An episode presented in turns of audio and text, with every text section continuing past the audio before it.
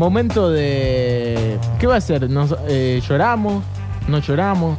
No, no, no, no, no lloramos porque fin de año, no, no- no- no tenemos tantas ganas, en realidad sí tenemos ganas de llorar, pero dejémoslo para la noche de año nuevo y cada uno lo resuelve en su casa. Sí. Eh, no tenemos tantas ganas de pensar tampoco.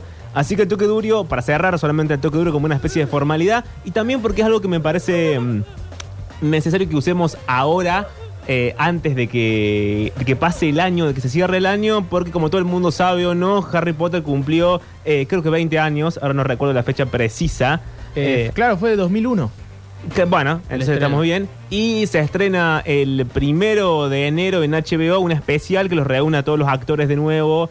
Eh, para nada, como repasar la carrera eh, y, la influencia de Harry Potter en todo el mundo. Y entonces vamos a agarrar un par de cositas muy pequeñas de las películas de Harry Potter para hablar de ellas y explicar esta gracia, porque bueno, hay muchos libros publicados al, al respecto, hay mucha tesis escrita al respecto, porque Harry Potter, más allá de las películas, es un fenómeno editorial, digamos, como, como, como pocas veces eh, se había visto o como pocas veces se ha vuelto a ver. De hecho, no no ha habido una saga que marque tanto a una generación como eh, la generación que arrancó leyendo Harry Potter eh, en su momento y que seguía con esa especie de fervor, esa especie de locura cada publicación de cada libro.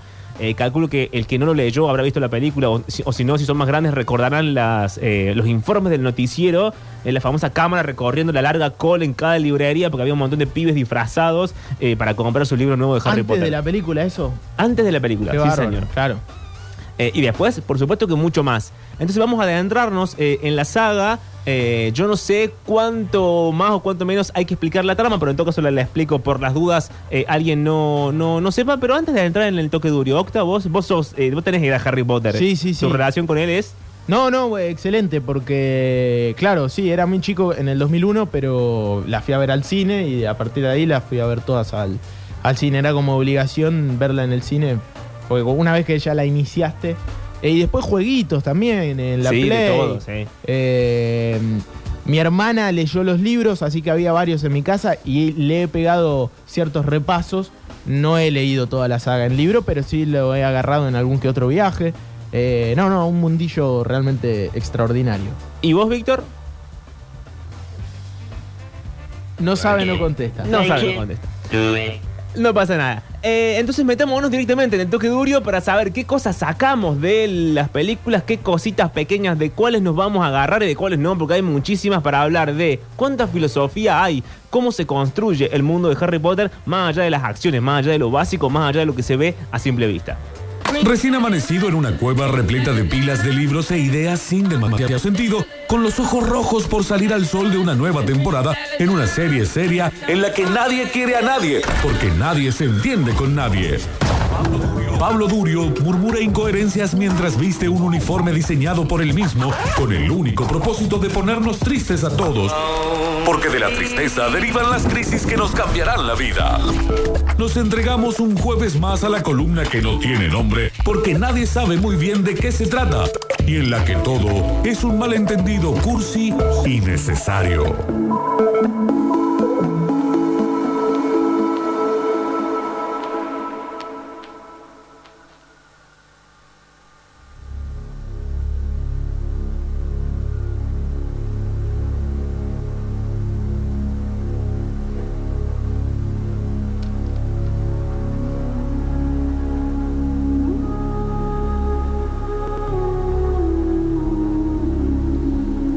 Con este tema que está sonando de fondo arranca eh, la segunda parte de eh, la última, del último libro de Harry Potter, de la, última película que se divide en dos, que es eh, Harry Potter y las Reliquias de la Muerte. La canción se llama La canción de Lily, creo, y Lily es la madre de Harry Potter. Es terrible cómo arranca mm, eh, esa película y cómo termina, por supuesto, Harry Potter y sobre todo Voldemort. Y creo que eh, pocas veces pasa, o con muy, muy pocas películas pasa, esto que quien haya visto o que las haya visto muchas veces, escuchás la canción y ya como que te da como una cosa en el cuerpo, como. ¡Ah! Eh, y esto pasa, o al menos esto me pasa a mí con eh, este tema. Con el tema oficial de Harry Potter, por supuesto que también. Nos vamos a agarrar de un libro que escribió un pensador italiano, un filósofo, un divulgador en realidad de la filosofía que se llama Simone Regazzoni. Ese es el nombre de este buen hombre. Que escribió un libro que trata de esto, de cómo leer Harry Potter en clave de filosofía. Hay muchos libros de este mismo estilo. Por supuesto, no son eh, libros de tono académico. O sea, hay cosas que tienen su, su razón y su manera de ser y de explicarse, pero son aptos para todo público. No es que va- vamos a encontrar eh, una corriente de pensamiento y vamos a tener que entender, no sé, eh, todo el estructuralismo desde... mm, Levi Strauss esta parte para saberlo. No, no hace falta saber el apellido de nadie para entender eh, la filosofía que hay adentro de Harry Potter y tampoco la filosofía en general, salvo que uno quiera dedicarse a eso de manera académica. Para quien no lo sabe, Harry Potter es un niño, la historia arranca así, es un niño que vive con los tíos, no sabemos por qué vive con los tíos, lo que sabemos es que los padres están muertos y los tíos lo odian. Lo maltratan, no le compran regalos para los cumpleaños, no le dan tortas para los cumpleaños. Tiene otro hijo, el hijo de los tíos, digamos, al cual lo malcrían y es insoportable. No sé, creo que por un regalo le regalan 36 regalos. Al siguiente le vuelven a regalar 36 y el pibe enloquece, hace una especie de escándalo porque no tiene 37. Claro. Eh, ese nivel de niño, digamos, ese nivel de eh, niño malcriado. Y Harry Potter que vive y lo tienen metido en eh, la parte de abajo de la escalera, no me acuerdo el nombre específico de esa habitación. Y entonces lo tienen tirado como si fuese el, el niño raro, un monito en la casa al cual nadie quiere. En un momento le llega una carta que trae una lechuza. Los tíos se la rompen. Le van a llegar muchas más cartas a Harry Potter y no sabemos por qué le llegan tantas car- cartas a este niño, porque es un niño. ¿Qué clase de niño de 11 años, creo, recibe, Recibe un montón de cartas. cartas? Ninguno. Claro. En eso descubrimos que Harry Potter en realidad es eh, un mago. Y que entonces, como todo mago en este mundo, tiene que ir a una escuela donde van todos los magos y todas las hechiceras de este mundo, que es Hogwarts. Y entonces, ahí Colegio tenemos- de Magia y Hechicería. Exacto, muchas gracias. Y Ah. ahí, ahí tenemos eh, el, el primer quiebre, porque entonces tenemos dos, dos mundos posibles. El mundo de lo normal, el mundo de lo establecido, el mundo que odia a Harry Potter, que es el mundo de los tíos, el mundo de los, de los Dursley, así se llaman los tíos. Eh, y después está el otro mundo que corre como por debajo o por detrás, que es eh, el mundo de la magia. La magia eh, en Harry Potter va a ser una fuerza disidente va a ser algo que no está eh, dentro de lo que conocemos como la realidad y como lo establecido. Sucede por detrás, sucede por el fondo y tiene su propio código, su propia jerarquía y en ese mundo Harry Potter es el elegido, digamos, es el niño que sobrevivió. ¿A qué sobrevivió? A que un malo, muy malvado, Lo más parecido a un Mesías. lo más parecido a un mesías, sí señor, Eh, este mago malvado horrible que era Voldemort, No, no le digas el nombre, Pablo. Que no puede ser nombrado y yo lo acabo Claro, de el nombrar. señor Tenebroso. El señor Por favor, Tenebroso. te lo voy a pedir. eh, destruyó, quiso destruir el mundo de la magia porque hay magos puros de sangre pura, es decir, un mago se casa con un mago, tiene un hijo mago y entonces son sangre pura, pero ¿qué pasa cuando un mago se casa con un no mago, tienen un hijo mago, ese mago es sangre sucia? Claro, como eh, Hermione. Como Hermione, sí señor. Sangre Los sucia. protagonistas son Ron, Hermione y Harry, que son los tres amiguitos del colegio. Y volvemos a lo mismo. Hay un mundo, eh, como sucede en la vida real, digamos que hay un mundo de, la norma, de cómo debemos ser, pensar y actuar, y hay otro mundo que son las fuerzas disidentes que tienen otra forma de pensar, de actuar y de sentir. En el mundo real, lo- los tíos quieren mandarlo a Harry Potter a lo que se llama el Centro de Seguridad de San Bruto para Delincuentes Juveniles Incurables. Bueno, ¿Qué tal? Buenas tardes. Eh, y sin embargo, en el mundo de la magia, insisto, Harry Potter fue el niño que sobrevivió al mago más malo y más tenebroso que, ha conocido la historia de la magia. ¿Cómo sobrevivió? Lo sabe todo el mundo, por eso lo voy a decir. Y además no spoileo con esto, gracias a la fuerza del amor. Lo que sucede es que va Voldemort, lo quiere matar y en el hechizo de Voldemort hacia Harry Potter, la madre Lily se pone en el medio y entonces el hechizo rebota y muere Voldemort. al mejor estilo Cabral, con San Martín. Al mejor estilo Sargento Cabral, sí señor. ¿Viste? Cabral Soldado Heroico. Eh, vamos a escuchar entonces el primer audio, De cualquier manera, le queda una cicatriz. Un rayito en la frente. Exactamente. Vamos a escuchar el primer audio que es cuando Hagrid, Hagrid es una especie de medio gigante que es eh, el encargado del bosque prohibido de Hogwarts, que va a buscarlo a Harry porque las cartas nunca le llegan, porque los tíos impiden que las cartas le lleguen, y le explica esto, que él en el mundo real, en el mundo de los seres humanos, en el mundo de los muggles, así se llaman, Ah, los muggles. La gente que no tiene los- poderes. los. Eh, él es nada, un niño más, un niño no querido, un niño desplazado. Pero en el otro mundo, Y aquí arranca la, primera cosa divertida de Harry Potter. En el otro mundo, él es un niño especial. ¿Y qué, qué- cuál es la conclusión de esto? Eh, dice este, este pensador filosófico que todo el mundo, que Harry Potter nos recuerda a todos, que tenemos el derecho y la posibilidad, si queremos y si nos animamos, de existir en más de un mundo posible. Tengo algo para ti. Me senté sobre la caja en el camino, pero imagino que el sabor no ha cambiado. Ah. Ah. Lo horneé y lo decoré con mis propias manos. ¡Feliz cumpleaños, Harry! Gracias. No todos los días cumples 11 años, ¿o sí? ¿Eh? Disculpa. ¿Quién eres tú? Rubius Hagrid. Llevo el cargo de guardián de las llaves y terrenos de Hogwarts. Seguramente has escuchado de Hogwarts. Lo siento, no.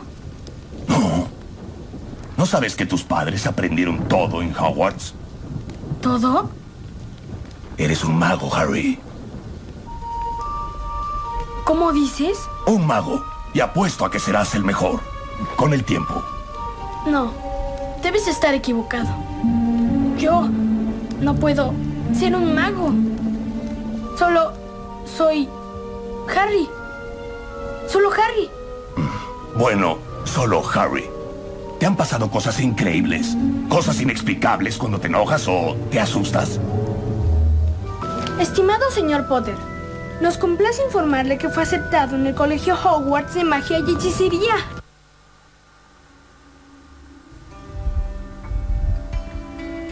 Otra cosa interesante que, plantea Harry Potter es que, si ustedes recuerdan o si no lo saben, Hogwarts está dividido en cuatro casas. O sea, los alumnos cuando llegan a Hogwarts son depositados, digamos, son seleccionados por el sombrero seleccionador para ir a Gryffindor, Slytherin, eh, Hufflepuff o Ravenclaw. Esas son las cuatro casas. Exactamente.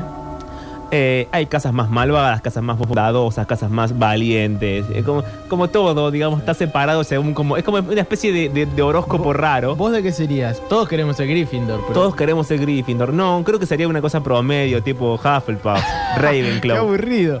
Sí, a que nadie recordaría, porque el otro. Slytherin tampoco. No, porque tiene que ser muy malo. Tiene que ser malo. Sí, Tiene tiene que ser muy malo. Como Draco Malfoy.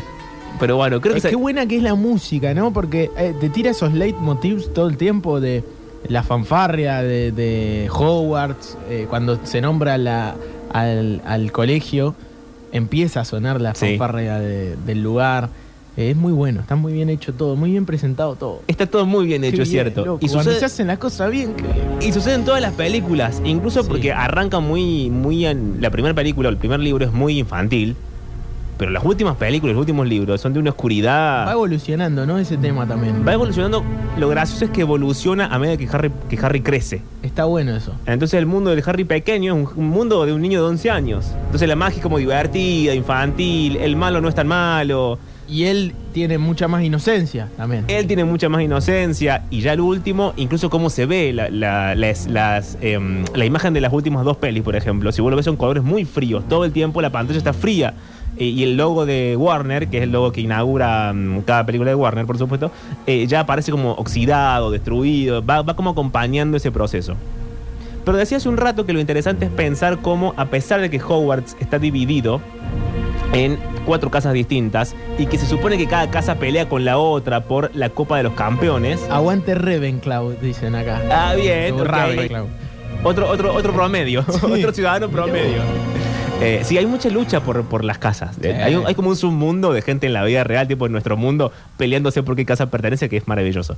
Eh, y también hay como eh, encuestas en internet, test, todo que te da como tu personalidad.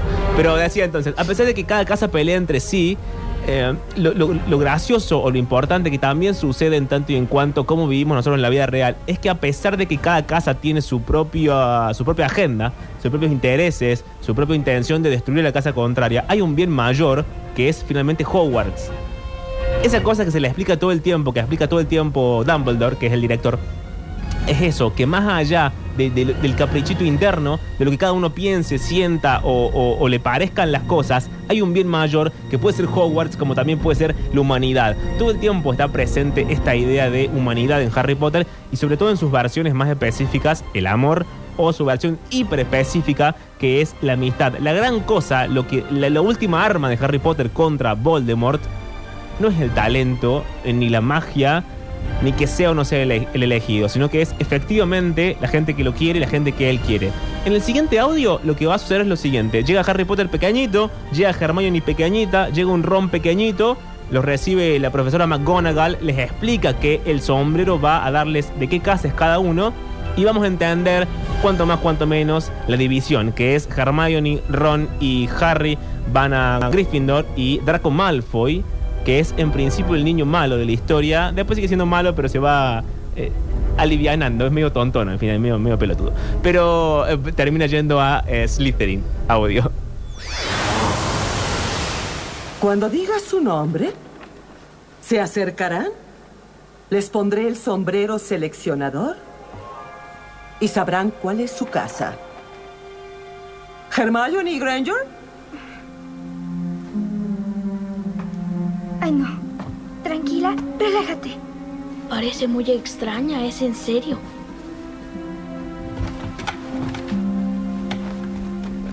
Ah, excelente. Mm, exacto. Sí. Gryffindor.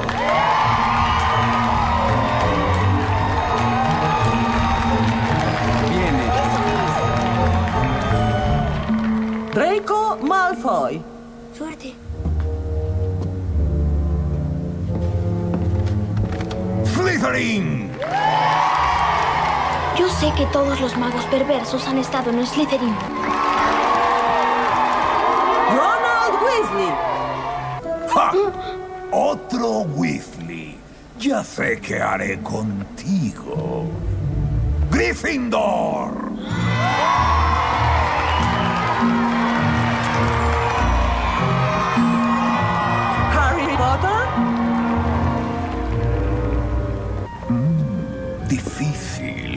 Es muy difícil. Veo que tienes valor y una mente muy valiosa. Veo talento. Así es. Y una sed para probar que eres digno. Pero ¿dónde te pondré?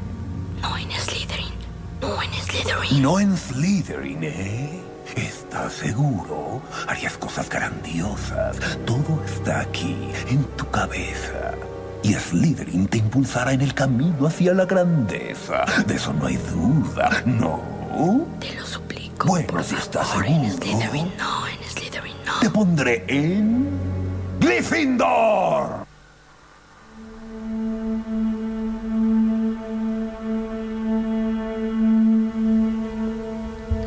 Nos queda un- Vamos, Gryffindor. Eh, vamos, Gryffindor. Nos queda un, un solo audio más que tiene que ver con otra cosa muy interesante que es la distinción entre el bien y el mal. Harry Potter, más que distinguir entre el bien y el mal, distingue entre eh, lo que está bien hacer y lo que es cómodo hacer. Es una distinción que si vos escarbas va, va a plantear un problema eh, moral. Porque la, moral básica es, bueno, esto está bien y esto está mal. No, no, no hay una, una distinción. Hay como un matiz en el medio, pero rápidamente uno piensa, bueno, esto está bien o esto está mal. Acá no se piensa qué es lo que está mal, porque lo que está mal a veces resulta eh, en el último act- acto ético posible para llegar al bien. Por ejemplo,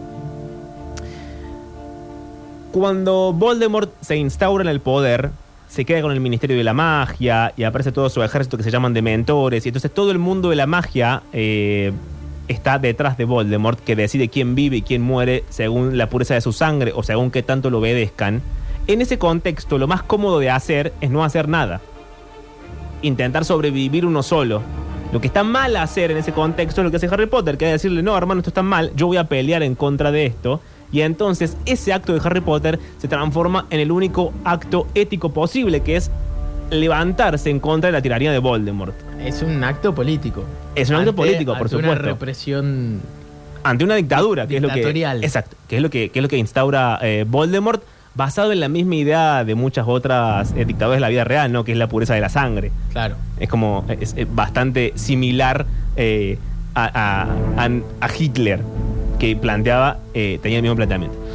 Eh, Esto sucede en un momento muy específico que es en la muerte de Cedric Diggory. Esto es un spoiler, pero eh, pasaron 20 años, o sea que tu- tuvieron tiempo de verlo.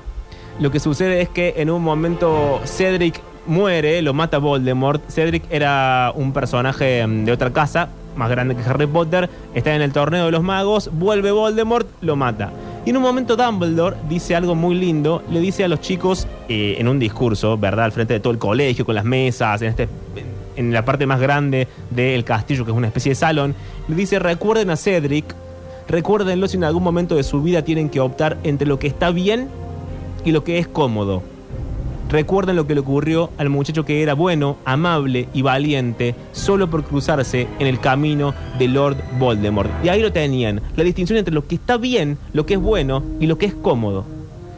Audio de eh, la versión, digamos, latina de lo que yo acabo de decir, que no dice exactamente estas palabras, porque bueno, el doblaje siempre cambia según cómo mueve la boca la persona que habla, pero es el discurso final de Dumbledore respecto a la muerte de Cedric. Hoy sentimos una terrible pérdida. Cedric Diggory era, como saben, un trabajador incansable, infinitamente honesto y lo más importante, un fiel, fiel amigo. Por tanto, creo que tienen derecho a saber cómo murió.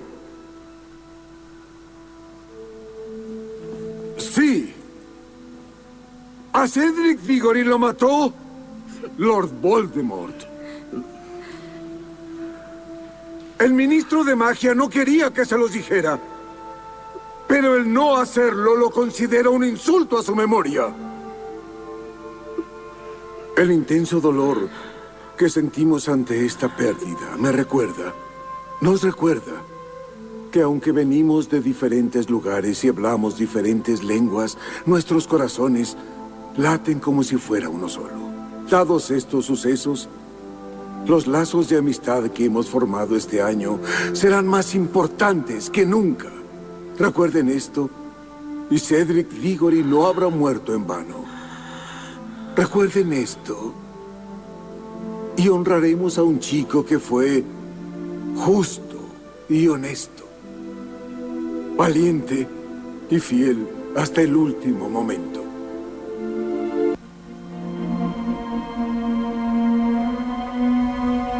Hay una última cosa que no traje el audio porque no lo encontré eh, en latino, a pesar de que estén las películas que existen dobladas en latino, que es al último de la segunda película cuando Harry Potter, bueno, no lo voy a decir, cuando algo le pasa a Harry Potter, por las dudas, alguien no, no la haya visto y no, no haya leído el libro. Si te fue en Harry Potter. bueno, qué sé yo. 20 años después. Nunca falta quien se queja. Dale. Eh, algo le pasa a Harry Potter y se encuentra con el director, Sí. al cual también le pasó algo. Dumbledore. Se- Dumbledore, sí señor. Se encuentran como una especie de... eh, no sé cómo llamarlo, una especie de cielo, para decir purgatorio, bla, bla, bla. Bueno, un lugar como por fuera de la tierra y entonces un limbo. Hablan de muchas cosas y Dumbledore le dice algo muy interesante, que es, eh, le pide a Harry algo así como que confíe en el poder de las palabras. Y es, está bueno pensar, porque la mayoría de la, de- de la magia en Harry Potter, más allá de que uno puede entender cómo sucede o cómo no suceda, si viene de la sangre, no viene de la sangre o lo que sea, la magia sucede porque alguien dice el conjuro. Entonces, esto pone el foco en qué es la magia eh, en Harry Potter y en la vida real, sino una fórmula lingüística.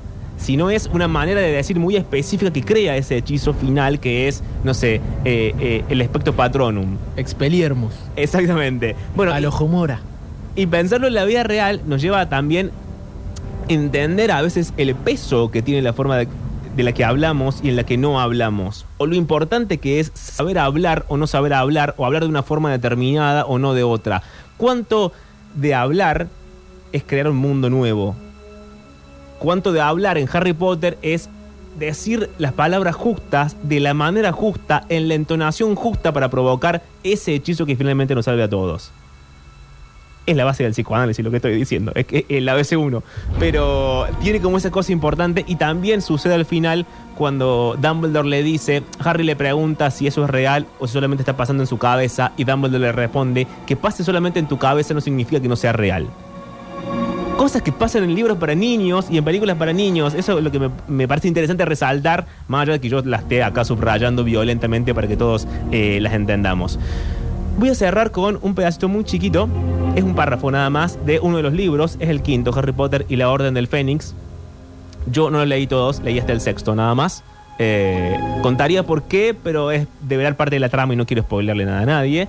La cuestión es que en un momento el gran problema de Harry Potter es el amor, porque es lo que la única herramienta que tienen en contra de Voldemort. Y Dumbledore otra vez le va a hablar sobre una habitación que hay en el departamento de misterios. El departamento de misterios es un departamento adentro de el Palacio 6 de Julio, digamos. Como si en el Palacio 6 de Julio Jar Jar te llevara al departamento de los, de los misterios. Es así, pero en el Ministerio de la Magia. Y le dice, hay una habitación en el departamento de misterios que se mantiene cerrada en todo momento. Contiene una fuerza que es a la vez la más maravillosa y la más terrible que puede haber en este mundo. Que la muerte, que la inteligencia humana, que las fuerzas de la naturaleza. También es tal vez el más misterioso de los muchos temas de estudio que residen ahí. Es el poder que está dentro de esa habitación. El que tú, Harry, posees en tal cantidad y que Lord Voldemort no tiene en absoluto. Eso que hay en la habitación del, de- en el departamento de los misterios, eso que hay detrás de esa puerta, que es más importante que la inteligencia humana, que la fuerza de la naturaleza, que todo lo que podemos pensar y decir, que todo esto que está sucediendo, eso es nada más y nada menos que el amor, que se manifiesta a veces en gestos muy pequeños, muy, muy simples, muy sencillos, también en cómo hablamos y en cómo no hablamos.